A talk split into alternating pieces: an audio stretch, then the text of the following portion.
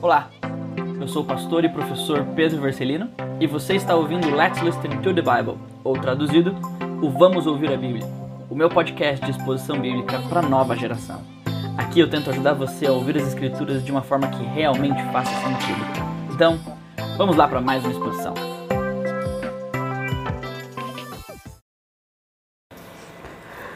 Oi, gente! Como nós temos dito nos nossos últimos encontros, hoje nós começamos mais uma série no nosso grupo de estudos aqui na Juventude da Cristã Evangélica Betel, a sua igreja, a nossa igreja. E o título dessa série é exatamente esse que você pode ver comigo aqui no PowerPoint: Triângulo Amoroso. Quando ele e ela se encontram com Jesus. Ah, que lindo! Ah, qual o objetivo dessa nossa série? Eu quero, na verdade, poder compartilhar com vocês ao longo de seis estudos, que eu já vou mostrar para vocês no final do nosso estudo de hoje, ah, quais são, basicamente, como que a vida de um jovem e de uma jovem são transformadas quando, buscando um ao outro, eles buscam ao Senhor Jesus juntos. O objetivo dessa série, na verdade, não é falar somente sobre namoro ou noivado ou casamento. O objetivo também dessa série, na verdade, é falar sobre o propósito de Deus para as nossas vidas. Por isso que, à medida que nós conversarmos juntos nessa série, nós não vamos falar somente sobre relacionamentos. Nós vamos falar também sobre o plano de Deus para as nossas vidas. E aí você deve estar pensando assim, tá, mas Pedro, e eu que não namoro? Eu, na verdade, estou solteiro e talvez pretendo continuar solteiro por um tempo, ou não pretendo, mas a escolha dos outros tem sido que eu continue solteiro por um tempo. Ah, o que, que eu faço com isso? Não se preocupe, porque, como eu disse para você, o objetivo dessa série não é somente trazer a verdade de Deus para você que tem alguém, mas é trazer a verdade de Deus para todos nós e como essa verdade de Deus, a Sua palavra, especialmente a maneira como Deus se revela no Senhor Jesus Cristo, transformam os nossos relacionamentos. Relacionamentos que talvez você já tenha, relacionamentos talvez que Deus ainda um dia vai te dar, ou que talvez Deus não te dê. E nós vamos falar sobre isso. Por isso, o objetivo dessa série é te ajudar a compreender melhor, não só como o mundo enxerga estes assuntos, namoro, noivado e casamento, mas também te ajudar a entender, especialmente como a palavra de Deus enxerga esses assuntos e o porquê isso é tão importante. E eu quero começar compartilhando com você um pouquinho da realidade, daquilo que é falar sobre namoro, noivado e casamento, especialmente no nosso mundo. Você provavelmente tem vários colegas, vários amigos que namoram, ou que talvez não acreditem mais em namoro. Eles simplesmente têm alguém com quem eles compartilham suas vidas, compartilham seu corpo, compartilham seus desejos, compartilham seus sonhos, e eles simplesmente estão juntos. Você deve provavelmente ter visto ao longo do seu período, talvez na faculdade ou na escola, ou talvez no trabalho, que falar de casamento, por exemplo, falar sobre ter a vida junta com alguém, talvez para o resto da vida, é um assunto que as pessoas não falam mais. Por quê? Porque elas partem do pressuposto que casamento não serve para nada, que casamento só traz prejuízos e que casamento é algo antiquado, coisa que os cristãos ainda levam em conta, mas que ninguém mais no mundo leva em conta. Mas esse é um, um, um jeito de pensar da nossa cultura, especialmente aqui eu chamei de a nossa cultura jovem ou a nossa cultura jovem global, por quê? Porque ela não é somente algo compartilhado por nós brasileiros ou para nós brasileiros paulistanos. Nós temos uma cultura dentro do Brasil. Ser paulistano te faz diferente de todo o restante. Mas nós estamos inseridos dentro de uma cultura jovem global. Você é jovem, eu sou jovem. E dentro dessa cultura jovem global, a ideia de uma instituição, seja lá qual for, um grupo religioso, um grupo familiar, uma empresa, uma instituição na qual as pessoas estejam dentro dela. Essa ideia de um grupo no qual alguém se identifica com ele e é moldado por ele tem sido cada vez mais rejeitada e você já deve ter ouvido falar sobre isso. Cada vez mais as pessoas ficam menos tempo nos seus empregos. Por quê? Porque elas não se sentem mais realizadas neles, porque elas se sentem cansadas com eles, ou porque em algum momento elas descobrem que aquilo que elas de fato pensavam não é aquilo que elas encontraram nesses empregos. A mesma coisa tem sido transferida, por exemplo, para a religião.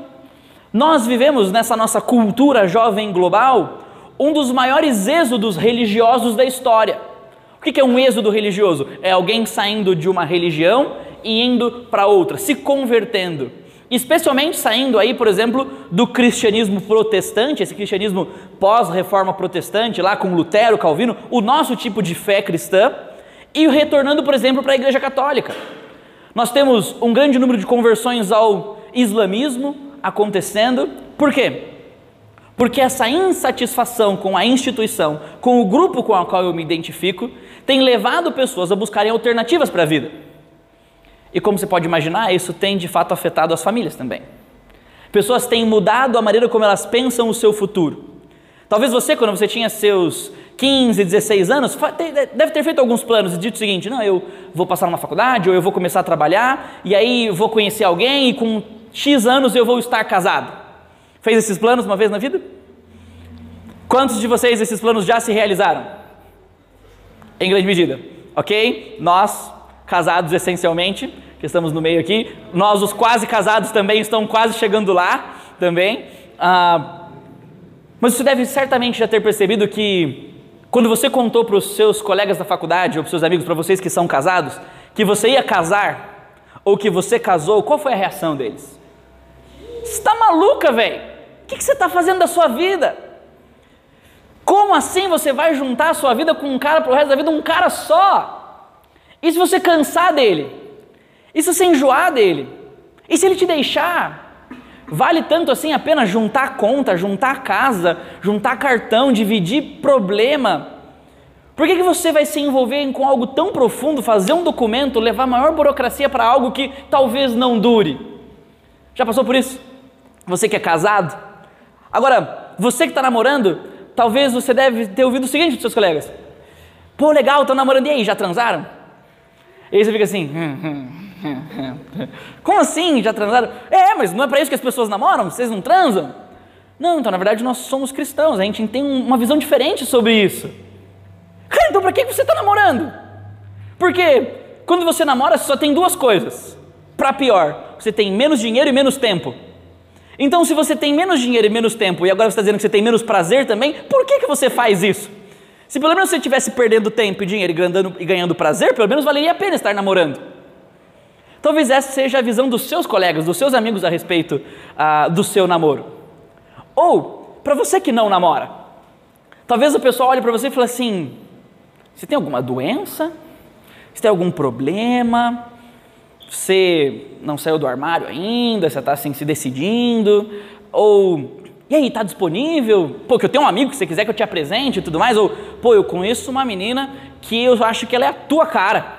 Talvez você, deve, você devesse, inclusive, conhecê-la e, quem sabe, se envolver e você fala assim: não, na verdade eu estou bem, tranquilo, eu estou bem sozinho mesmo. Aí a pessoa fala assim: não, você não deve estar bem, você não deve ser bem. Porque como assim você está dizendo que você está bem sem ninguém? Por quê? Porque a nossa cultura jovem global tem a tendência de dizer o seguinte: é muito ruim estar comprometido com alguém para sempre, é muito ruim não estar comprometido com ninguém mas é muito bom se envolver com o máximo de pessoas possíveis e conseguir o máximo que você puder para si mesmo.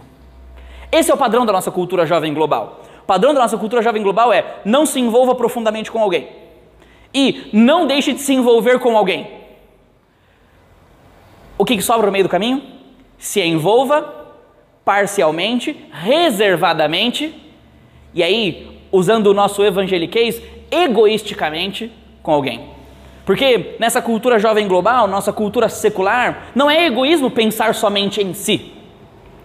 Mas para nós que temos uma outra visão da vida, que entendemos que amar não é receber algo, mas é dar algo, especialmente dar de si. Nós que dizemos que amamos ou que nos envolvemos com amor aos outros, na verdade não estamos buscando algo para nós. Na verdade estamos buscando alguém para dar de nós. Por isso que, se a nossa cultura jovem global, essa na qual todos nós, sejamos nós de São Paulo, Brasília ou qualquer outro estado ou planeta, todos nós vivemos dentro deste meio do caminho. É ruim não se envolver com ninguém. É ruim se envolver demais com uma única pessoa.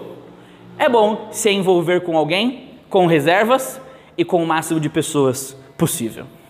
Porém, nós temos uma outra cultura que conflita com o nosso meio ambiente, com o nosso estilão de viver, que é a cultura jovem gospel. E essa, alguém devia escrever um livro sobre isso um dia. Porque ela talvez seja uma das coisas mais diversas que você conhece. Se você tem um amigo de outra igreja, você sabe como dá para ser crente e ser diferente. Já, já parou para pensar nisso? Se você tem um colega que é de outra denominação, de outra igreja, de outro estado e também crê em Jesus, você já deve ter descoberto o seguinte: dá para ser crente e pensar totalmente diferente. Desde que você crê no Senhor Jesus como seu Salvador, senão você não é crente. Mas pessoas têm no meio evangélico, por exemplo, visões diferentes a respeito de relacionamentos. Porque existem alguns grupos, por exemplo, que vão enxergar o namoro como algo que é uma porta de entrada para qualquer tipo de relacionamento. Então, se você quer começar a conhecer alguém, então já comece a namorar com ela. Peça em namoro, fale com os pais dela e aí vai ver onde vai dar isso depois. Outros grupos, no extremo, gente crente, vai dizer o seguinte: não, namoro não existe. Na verdade, namoro é uma coisa que a nossa cultura criou, namoro não está na Bíblia, então crente não pode namorar. Crente, na verdade, tem que cortejar a moça, e aí a moça tem que gostar dele, e aí se ela gostar dele, o pai dela autorizar, ele dá um dote para ele, ele dá um dote para ela. E aí, ah, tipo aquelas novelas ganha com açúcar do Netflix, você tem que passar três páginas para frente para encontrá-las, sabe? E aí agora vocês vão viver felizes para sempre, casar com 19 anos, e aí a sua vida vai ser um mar de aventuras. Mas alguns grupos também, na verdade, não veem namoro como um propósito para nada. Namoro é um status na igreja. Agora que você está namorando, você pode liderar um pequeno grupo.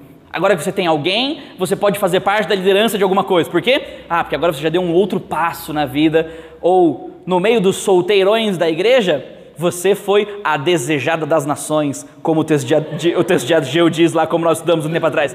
Você foi aquela que é a preciosa dos olhos de Deus, que virou o troféu do seu namorado dentre todos os colegas dele. E aí ele diz para todo mundo: tá vendo a fulana? É, eu namoro a fulana, ela é, minha, ela é minha esposa agora, vou casar com ela e tal. E aí, namoro se torna o que no meio evangélico? Ou algo absurdo, ou algo que é simplesmente estético para apresentar para os outros, ou também namoro se torna uma porta de entrada para outros relacionamentos. Sabe qual que é o principal problema da cultura gospel? Especialmente quando a gente fala sobre relacionamentos? É que ela reflete muito sobre a cultura jovem global e ela reflete pouco sobre as escrituras. Porque aqueles que falam sobre não existir namoro, namoro não está na Bíblia, e eu creio que eles estão certos, eles fazem o seguinte: eles rejeitam o fato de que a Bíblia também não fala sobre milhões de outras coisas. E que, embora a Bíblia não fale sobre milhões de outras coisas a Bíblia não fale sobre namoro, isso não significa que a Bíblia não tenha princípios ou verdades transcendentes para a história a respeito de como nós conduzimos nosso relacionamento com o sexo oposto. E aí precisa ficar claro, especialmente na nossa cultura jovem global, que dentro da cultura gospel, o namoro deve envolver o sexo oposto. Especialmente numa cultura na qual a gente tem lidado cada vez mais com questões da não existência de sexo, mas sim a existência de gênero. E então, namoro se torna uma expressão do seu gênero e não algo que é um resultado do seu sexo. Por isso, nós temos um conflito às vezes de realidades. Nós vivemos dentro dessa cultura jovem global, você não pode dizer assim, ela não me influencia, ela te influencia, você é o que ela é. E você também não pode dizer que você não faz parte da cultura gospel, que você nunca ouviu ou discutiu sobre aquele famoso assunto namorar de corte. Pode pegar na mão, não pode pegar na mão. Pode beijar na boca, não pode beijar na boca. Pode ir no cinema, não pode ir no cinema. Pode viajar com a família dele ou não pode viajar com a família dele. E aí perceba, a maioria das nossas discussões, às vezes, a respeito de relacionamentos, são centradas no quê? No que eu posso ou no que eu não posso fazer? No que eu devo ou no que eu não devo fazer? Qual o problema? O problema é que quando as escrituras lidam com qualquer área da nossa vida, elas não lidam com o pode ou não pode. Elas lidam com aquilo que nós somos. E aquilo que nós fazemos ou deixamos de fazer são implicações de quem nós somos. Então, se eu viajo ou não com a família dele, se a gente pega na mão, beijo na boca ou vai no cinema, não tem a ver com aquilo que a Bíblia diz. Tem a ver com aquilo que a Bíblia diz, quem nós somos. E quem nós somos influencia as decisões que nós tomamos e aquilo que nós fazemos. Por isso, ao longo desses nossos próximos estudos, eu quero conversar com você sobre três palavras que vão nortear os nossos namoros, os nossos noivados e os nossos casamentos. E as três palavras são as seguintes: propósito, maneira e momento. Porque você deve saber muito bem que tudo na vida tem um propósito e precisa ser vivido de acordo com esse propósito. Tudo na vida tem um jeito de ser feito e tudo na vida tem um momento certo para ser feito. Isso não é diferente dos nossos relacionamentos. Seja você namorando ou almejando namorar, e seja você no processo de se casar, estando noivo, ou seja você já casado. A Bíblia não se preocupa somente como você entra no casamento, ela se preocupa também sobre como você vive no casamento. No seu casamento existe um propósito, existem maneiras e existem momentos. Agora, para você que está namorando ou pretende começar a namorar, existe propósito, existe maneira e existe momento. Porque, em primeiro lugar, você sabe que tudo na vida que é feito sem propósito, especialmente sem o propósito de Deus, não dura e não realiza, ou seja, não satisfaz de fato. A palavra de Deus fala sobre isso. Provérbios capítulo 19, versículo 21 diz: Muitos são os planos no coração do homem, mas o que prevalece é o propósito do Senhor. Por quê? Porque nós a todo momento estamos sonhando com coisas, desejando coisas, planejando coisas, vislumbrando coisas. Mas Salomão disse lá em Provérbios, muito tempo atrás, que o homem tem de fato todos esses anseios no seu coração. Mas aquilo que de fato se concretiza não é aquilo que ele quer, mas é aquilo que faz parte do propósito de Deus. Quantos de nós já não tivemos algum plano frustrado nesse último ano? Coisa que nós queríamos fazer que não aconteceu. E aí que depois você olha e fala assim: Uau, parece que Deus estava nesse negócio. E aí algo diferente aconteceu. Ou às vezes parece que você ainda não descobriu onde Deus estava nesse negócio, porque ainda não aconteceu o que você esperava que acontecesse e você só está frustrado. Mas em meio à sua frustração, lembre: o que prevalece é o propósito de Deus. Esses tempos eu conversei com um colega que está vindo trabalhar na nossa escola, vindo de uma outra escola. Eu falei para ele, falei assim, cara, eu estou um pouco frustrado, porque eu esperava fazer algo que eu não estou fazendo aqui na escola. E aí ele falou para mim assim, falou assim, cara, qual que é o seu sentimento? Eu falei assim, ah, meu sentimento é que eu estou esperando na fila ainda. E eu não estou vendo, não vendo a fila andar. Ele falou assim, então espera mais um pouquinho. Talvez você descubra que talvez você esteja na fila errada. Ou espera mais um pouquinho, porque talvez você seja o próximo da fila, mas você está olhando para o chão. E você ainda não enxergou que talvez você seja o próximo. E eu guardei isso para o meu coração. Porque de fato, na nossa vida, às vezes a gente não consegue enxergar a realidade de que nem tudo aquilo que a gente quer dá certo, nem tudo aquilo que a gente sonha acontece, porque muitos são os planos do coração do homem, mas no final o que prevalece é o propósito do Senhor. Quando a gente fala sobre namoro, noivado e casamento, funciona da mesma forma. Muitos são os planos do seu coração, muitas são as pessoas que você já gostou na vida e deixou de gostar. Talvez muitos são os namoros que você já entrou e depois se arrependeu. O que prevalece é o que faz parte do propósito do Senhor. Por isso, nessas nossas conversas sobre namoro, noivado e casamento, a gente sempre vai começar falando sobre o propósito, ou seja, o porquê nós namoramos, o porquê nós nos casamos, o porquê nós continuamos casados.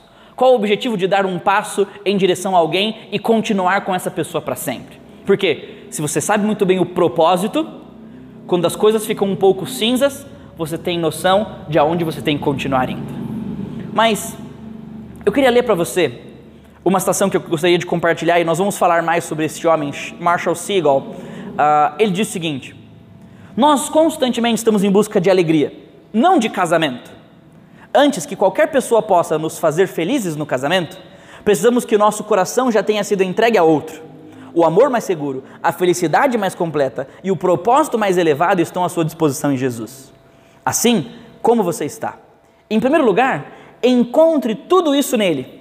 Então, um dia você terá um casamento muito mais feliz e significativo se Deus lhes der um esposo ou uma esposa. Veja o que ele está dizendo. O que ele está dizendo é que se você se preocupa com entrar num relacionamento, seja ele um relacionamento de namoro, seja ele num relacionamento de noivado ou de casamento, para ser feliz, as chances disso dar errado são muito grandes. Por quê? Porque ninguém pode te dar no mundo felicidade plena. Ninguém pode satisfazer todos os anseios do coração. Ninguém pode satisfazer todos os desejos que você tem. Nem todos os anseios sexuais que você tem. Ninguém pode satisfazer ou completar você plenamente. A não ser que essa pessoa seja o Senhor Jesus.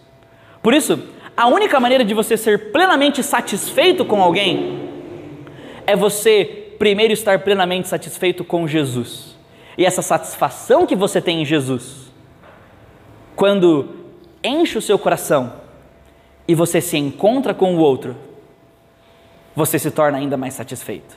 Por quê? Porque a sua satisfação em Jesus transborda e derrama sobre o outro. E você não encontra alguém para preencher o vazio do seu coração, mas você encontra alguém sobre quem você quer transbordar o amor que você já recebeu de Jesus. Por isso, propósito tem tudo a ver com estar namorando, noivando ou casando. Porque esteja você num namoro ou num casamento ou solteiro, se você busca alguém para preencher o vazio do seu coração, saiba, esse é o propósito errado e você vai se frustrar. A única pessoa que pode satisfazer todo o anseio do seu coração, esteja você solteiro, achando que você só vai ser completo quando você tiver alguém para sair e jantar no Outback toda semana, como o Pedro e a Gabi fazem. Ah, brincadeira. Você só vai ser plenamente satisfeito quando você estiver planejando seu casamento como o Paulo e a Lilian estão. Ou que você só vai estar ali totalmente satisfeito quando você for casado como Davi, a Bia, a Sara e o Felipe são. Saiba, essa é uma mentira que Satanás conta para você. Porque você só vai ser plenamente satisfeito quando você descobrir que o propósito maior de se envolver com alguém não é ser feliz. Na verdade, talvez seja ser feito mais santo. Porque Deus vai colocar um pecador na sua vida, muito mais próximo do que várias outras pessoas. E esse pecador talvez vai te ajudar a chegar mais perto de Jesus do que você era antes, sozinho. Por isso, propósito tem tudo a ver com namoro, noivado e casamento, especialmente o propósito de crescer com Jesus, desfrutar de Jesus e se aproximar de Jesus, seja namorando, noivando ou casando. Porém, a segunda palavra que eu queria compartilhar com você hoje diz respeito à maneira. Nós também sabemos que tudo na vida não somente tem que ter um propósito correto, mas tem uma maneira correta, porque tudo que é feito da maneira errada dá errado e machuca. Já tentou montar alguma coisa que você comprou sem manual? O que, que acontece? Dá errado e às vezes você se machuca. Já meteu pregão no dedo? Já tentou usar uma coisa que você comprou para uma coisa e tentou fazer outra com ela e deu errado? Por exemplo, você comprou um mixer, sabe? Mixer, eu comprei um mixer, casamento, e aí você falou o quê? Não, ele aguenta tudo. Aí o que, que você faz? Você vai botando coisa lá e e quebra o mixer inteiro. E você fala assim: como assim, cara? Tava no manual. O tipo de coisa, a quantidade de coisa. Você que está casando, coloca na sua lista um mixer. É muito útil, mas leia o manual. Não sobrecarregue o seu mixer. Não tenta triturar gelo com o seu mixer, por exemplo, tá bom? Uh, vai quebrar. Tá bom? Uh, você que está solteiro e não tem um mixer, é bom, vale a pena. Talvez invista um na sua mãe lá, ou você que vai morar sozinha, compre um, vai ajudar. Mas, veja, tudo tem um propósito. Se você usa essa coisa fora do propósito, você se frustra. Mas tudo tem um jeito certo de ser usado. Se você usa do jeito errado, quebra. Relacionamento funciona da mesma forma. Relacionar-se é bom. Ter alguém para compartilhar a vida é incrível. Mas quando você faz isso do jeito errado, dá errado e você se machuca. Quando o relacionamento com alguém se torna simplesmente usar do outro, aproveitar-se do outro, focar somente em si e não no outro, dá errado e machuca. Mas a última palavra que eu queria compartilhar com você diz respeito ao momento. Por quê? Porque tudo que é feito no tempo errado estraga ou frustra. Se tudo que é feito sem propósito, especialmente propósito de Deus, como nós vimos aqui, não dura e não, se, e não traz realização, e tudo que é feito da maneira errada dá errado e machuca, tudo que é feito no tempo errado normalmente estraga ou frustra. Por quê? Como a Sara orou? Porque a própria palavra de Deus deixa claro que nas palavras de Deus e na nossa vida existe um tempo para todas as coisas. Eclesiastes capítulo 3, versículos 1 a 8 diz o seguinte: Para tudo há uma ocasião, é um e um tempo para cada propósito debaixo do céu: tempo de nascer e tempo de morrer, tempo de plantar e tempo de arrancar o que se plantou, tempo de matar e tempo de curar, tempo de derrubar e tempo de construir, tempo de chorar e tempo de rir, tempo de prantear e tempo de dançar, tempo de abraçar e tempo de se conter, tempo de procurar e tempo de desistir, tempo de guardar e tempo de se lançar fora, tempo de rasgar e tempo de costurar, tempo de calar e tempo de falar, tempo de amar e tempo de odiar, tempo de lutar e tempo de viver em paz. Se eu pudesse completar essa lista, eu diria: tempo de namorar, de noivar e de casar, tempo de terminar, tempo de estar namorando, tempo de não estar namorando. Existe o tempo de amar e o tempo de não despertar o amor. Existe o tempo, especialmente para aqueles que sabem discernir o momento. Quando nós falamos sobre namoro, noivado casamento, quando nós falamos sobre relacionamento, é extremamente importante também a gente aprender a discernir o tempo. Porque às vezes a gente pode se considerar pronto, mas descobrir que na verdade esse não é o nosso tempo, esse não é o nosso momento. E aí, quando você faz algo no momento errado, aquilo que podia ser bom estraga, e aquilo que podia ser gostoso frustra. Por isso, ao longo dos nossos estudos juntos aqui, nós vamos refletir inclusive sobre os nossos momentos de vida, a nossa fase de vida. Para você que está namorando, ah, nós vamos conversar sobre quando que eu dou o meu próximo passo. Em que momento eu começo a me envolver mais? Em que momento eu começo a pensar talvez em casar? Ou, para você que não está namorando, quando eu começo a me preocupar de fato em começar a namorar? Porque aí eu vou dizer para você algo que talvez você se sinta feliz, você que está solteiro. Para você, ao longo dessa série, você vai ser a melhor pessoa da vida. Sabe por quê? Porque tudo que você vai ouvir, se você não está namorando, você vai ter a chance de acertar pela primeira vez. Mas para você que está casado, noivo ou namorando, talvez você vai ouvir alguma coisa e falar assim: puxa vida, preciso acertar isso na minha vida então. Puxa, nós precisamos sentar aqui e conversar nós dois e colocar algo no lugar. Ou até talvez você descubra, e aí me desculpa ser o profeta do caos na sua vida, talvez você descubra que o seu momento não era de estar namorando. E talvez você termine. Por quê? Porque tudo tem a ver com um propósito, uma maneira e um momento. Porque, como o próprio Salomão e a Sulamita, lá no livro de Cantares, a gente vai voltar para o livro de Cantares algumas vezes, tá bom? Se prepare, a gente vai ler o livro mais erótico da Bíblia várias vezes aqui ao longo da nossa série. Eles cantam o seguinte no livro: Mulheres de Jerusalém, eu as faço jurar pelas gazelas e pelas corças do campo. Sulamita dizendo para suas amigas: Não despertem o amor, nem o provoquem o amor enquanto ele não o quiser. Lê depois lá o capítulo 2. Você vai descobrir por que, ela fala isso. Porque amar é um caminho sem volta. E quando você ama alguém e você se entrega a ela e se entrega demais, dificilmente você sai de lá inteiro. Por isso que quando a palavra de Deus fala sobre namoro, noivado e casamento, ela fala especialmente sobre fazer isso com um propósito correto e do jeito certo, porque dificilmente, quando você se envolve com várias pessoas ao longo da sua vida, você sai desses relacionamentos completo. Mas graças a Deus nós temos o Senhor Jesus que não somente nos tira do nosso pecado e livra o nosso coração, mas Ele nos restaura nos buracos que nós causamos no nosso coração. Graças a Deus pelo Senhor Jesus que, em meio às nossas entregas, em meio aos nossos envolvimentos, em meio às pessoas com quem a gente se envolveu ao longo da nossa vida e os laços que a gente firmou ao longo da nossa história, e os buracos e os pedaços que nós deixamos de nós com pessoas por aí, graças a Deus pelo Senhor Jesus, porque no seu sangue, no seu perdão e na sua graça, Ele nos faz completos e inteiros de novo. Por isso, não desperte nem provoque o amor enquanto Ele não ainda o quiser. Para você que não está namorando, Ouça a voz da sulamita. Não desperte o amor enquanto ainda não for o momento. Mas para você que está namorando e já começou esse processo, lembre: existe um propósito, existe uma maneira e existe um momento. E essas três palavras, o propósito, a maneira e o momento, são a maneira como nós enxergamos o relacionamento entre ele, o rapaz, ela, a moça e o Senhor Jesus. Porque ao longo de toda a nossa série de estudos aqui, nós vamos sempre falar sobre um mesmo elemento, que é esse triângulo amoroso, que dá o título da nossa série. Por que essa série se chama Triângulo Amoroso? Porque a tese que eu quero sustentar com você ao longo de todos os nossos estudos é a seguinte: é que quando ele e ela se encontram, a parte de um relacionamento com Jesus, não existe promessa alguma de que aquilo que eles experimentarem juntos dura se realiza, não frustra, não machuca e agrada a Deus.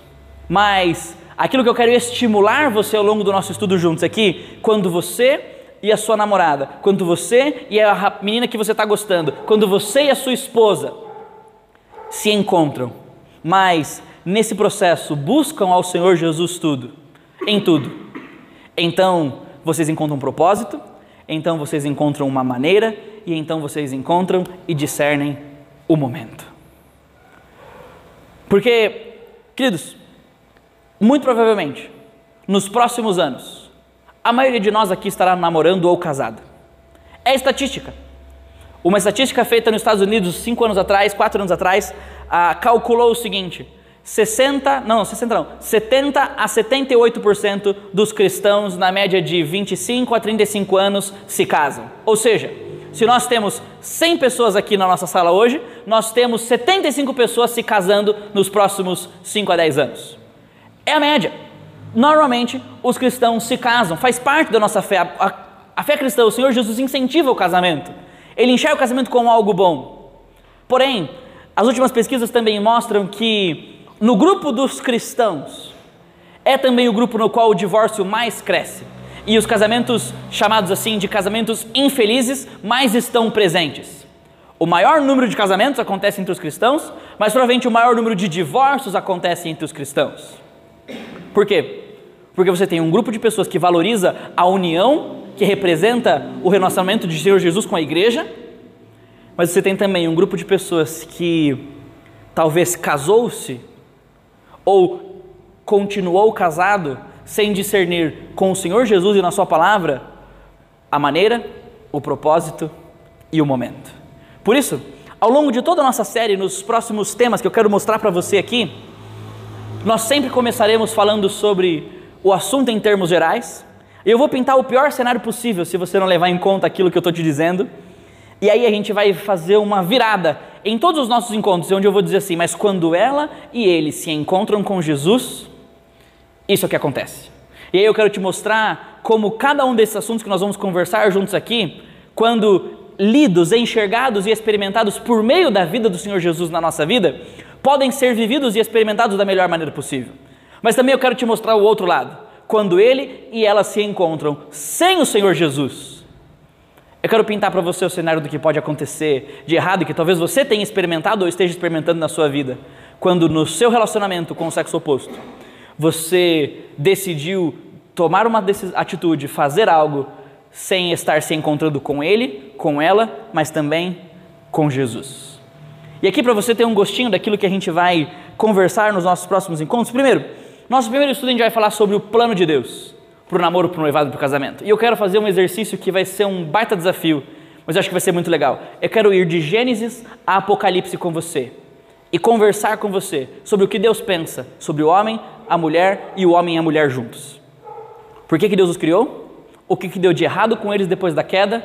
Como que Deus propõe uma solução para eles juntos? E qual é o futuro deles na eternidade? Nós vamos simplesmente ir de Gênesis a Apocalipse e tentar descobrir o seguinte: por que existe homem e mulher? E por que, que existe o casamento? Como o casamento se sustenta depois que Adão e Eva pecaram? Qual é a redenção, a solução, a salvação do casamento? Que se encontra em Jesus Cristo. E como essa salvação do casamento vai apontar para algo maior lá no futuro, que é o casamento da igreja com o Senhor Jesus Cristo na boda dos cordeiros. O nosso segundo estudo nós vamos falar sobre a cultura do namoro e a teologia do casamento. Então aqui você vai ouvir, para você que está namorando ou não está namorando, ou para você que já é casado, algo extremamente importante para você. Porque, como nós falamos, de fato a Bíblia não fala diretamente sobre namoro, não tem namoro na Bíblia. Namoro é algo que faz parte da nossa cultura. E nesse nosso segundo estudo eu quero compartilhar com você sobre essa cultura jovem global do namoro. E aí eu quero fazer com você um panorama histórico sobre aonde o namoro surge, por que, que surge, como surge, como que ele se tornou o que ele é hoje. E eu quero dar uma resposta para esse movimento cultural no qual nós vivemos, que é com a teologia do casamento. Por que Deus criou o casamento e as pessoas se casam? E por que elas talvez ainda deveriam desejar se casar? Então, para você que está casado, venha para descobrir, à luz das Escrituras, por que você está casado e deveria continuar assim. O que, que isso simboliza e representa sobre o próprio Deus. Para você que não está casado, está no processo ou ainda não, venha. Porque eu quero mostrar para você como essa cultura do namoro, da nossa cultura jovem global, de fato às vezes tem moldado os seus desejos, as suas expectativas e os seus sonhos, e que talvez você já pode até ter se frustrado com eles, porque eles tomaram o lugar do próprio Senhor Jesus na sua vida. No nosso terceiro estudo, eu quero ser bem específico com você e falar como você pode descobrir se ele ou se ela é a pessoa certa. E aí, naquele dia, nós sentaremos separados. Você vai sentar rapaz desse lado, você moça desse lado. Se você é casado, não, não separa, porque não pode separar mesmo. Então, você vai ficar sentado junto. Mas esse vai ser o momento que você vai poder não ficar constrangido e olhar para o lado e tipo assim, puxa, solta minha mão, você não é a pessoa certa. Né? Não, você não vai precisar passar por esse constrangimento. Mas eu quero te ajudar a observar como às vezes a nossa cultura do namoro moldou as nossas expectativas sobre quem a gente, se, a gente escolhe para se relacionar. Então eu quero te mostrar talvez o que você deveria estar procurando em alguém para se relacionar. Só que para você que é casado, você não tem mais essa opção, certo? Você não pode procurar outra pessoa. A Sara a só olhou o Felipe e falou assim, certo, né Felipe? Você não pode procurar outra pessoa tá bom? Então o que, que você vai ouvir ao longo desse estudo junto conosco? Como que você se torna essa pessoa, se você já não o é? E ali a minha tese com você é a seguinte: mais do que encontrar alguém para se casar, você precisa desejar se tornar alguém casável. Mais do que buscar alguém para se casar, você bus precisa buscar ser alguém casável. Porque lá nós vamos discutir o seguinte: boas pessoas atraem boas pessoas. Pessoas ruins atraem pessoas ruins. Então, se você já está casado, naquele dia eu quero te ajudar a tornar o melhor marido ou a melhor esposa que você puder.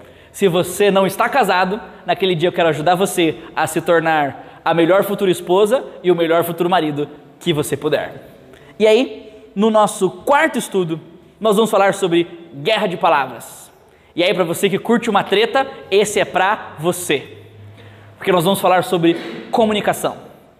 Por que nós brigamos? Como nós brigamos? O que, que nós desejamos quando nós brigamos? O que está acontecendo com o nosso coração quando nós brigamos? E aí, no nosso quinto estudo, nós vamos falar sobre o quão longe é muito longe. E aqui a gente vai falar sobre sexo e amor, tá bom? A gente vai falar sobre o quão longe às vezes nós vamos num relacionamento que ainda não é para sempre, não somente no nosso envolvimento físico, mas no nosso envolvimento emocional às vezes. Às vezes a gente diz na, a, que a gente diz que ama muito cedo, às vezes a gente se entrega muito cedo, às vezes a gente se compromete muito cedo. E eu quero conversar com você sobre isso. Mas também eu quero falar um pouquinho sobre o que a Bíblia pensa e como a Bíblia enxerga a questão do sexo. E aqui a gente vai ser bem claro e bem direto. Não quero dar para você em momento algum o que você pode ou não pode fazer, mas eu quero mostrar para você como Deus enxerga o sexo, a maneira onde ele enxerga o sexo e que tipo de sexo ele enxerga no namoro, no noivado e no casamento. Então, para você que está casado e fala assim, não, não preciso vir nessa, eu já faço sexo, isso não tem a ver comigo, eu já estou livre para isso. Venha! Talvez você vai descobrir que existem coisas que você ainda precisa aprender sobre sexo. Mas para você que não está casado ah, e não está namorando, venha. Talvez você vá aprender coisas sobre como você lida com o sexo quando você não tem alguém para fazê-lo. E agora para você que está namorando, venha, porque aí eu quero te ensinar como é que você lida quando você tem alguém para fazê-lo, mas não deve. Então a gente vai conversar sobre isso também, tá bom? E o nosso último estudo, a gente vai falar sobre o momento e o propósito do nosso namoro, noivado e casamento. Porque aqui eu quero te ajudar a dar o próximo passo. O próximo passo de casar, o próximo passo de terminar, ou o próximo passo de começar um namoro, ou o próximo passo de continuar esperando. Quando eu dou o próximo passo? No nosso último estudo eu quero falar com você sobre isso. Eu começo, eu termino, eu avanço, eu retrocedo, e aí nós vamos sempre olhar para a palavra de Deus ao longo de todo esse processo e tentar entender o que Deus pensa, como a nossa cultura pensa e de que maneira o Senhor Jesus ele responde à cultura e responde aos nossos corações. Esse é o nosso triângulo, inclusive. Ele, ela se encontram com Jesus. O Senhor Jesus responde à cultura e aos nossos corações a cultura que nos molda e os nossos corações que desejam. O Senhor Jesus é tanto o centro do relacionamento dele com ela, mas também a resposta para a cultura dele e dela e para o coração deles também. Então, eu espero que você esteja de certa forma empolgado para aquilo que a gente vai ver nos nossos próximos encontros. Eu creio que vai ser divertido em certos momentos, talvez constrangedor em outros. Eu creio que vai ser desafiador em vários deles, vai te fazer pensar em grandes porções do nosso tempo, mas eu creio que vai ser, acima de tudo isso, ah, edificante para todos nós. Vai fazer a gente crescer pra caramba. Vai fazer a gente a olhar para o relacionamento com propósito, discernindo os tempos e entendendo qual é a maneira que o Senhor Jesus propõe tudo isso. Por isso, quero te desafiar nos nossos próximos encontros a estar conosco para de fato estudarmos sobre esse verdadeiro triângulo amoroso, quando ele e ela se encontram com Jesus. Vamos orar?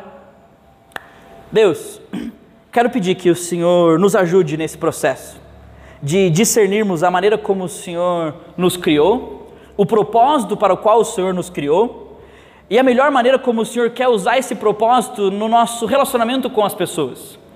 Que o Senhor nos ajude, Deus, nós casados, nós noivos, nós solteiros e namorados, ao longo dessa nossa próxima série, a estudarmos sobre a tua palavra e entendermos o que o Senhor pensa sobre o casamento, sobre o relacionamento com o sexo oposto, o Senhor pensa sobre a nossa sexualidade, o que o Senhor pensa sobre os momentos da nossa vida, os nossos corações, como o Senhor Jesus responde tanto a essa cultura jovem global do relacionamento e como o Senhor Jesus também responde aos anseios do nosso coração. Nos ajuda, em nome de Jesus, a de fato discernirmos o momento, discernirmos o tempo e discernirmos, Deus, a maneira como o Senhor quer que nós nos envolvamos e cuidemos dos nossos corações.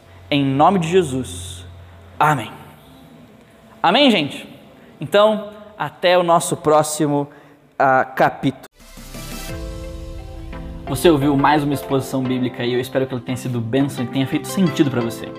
Se você não quiser perder nada daquilo que chega por aqui, não esqueça de ativar as notificações deste podcast e de me seguir no Instagram. Valeu!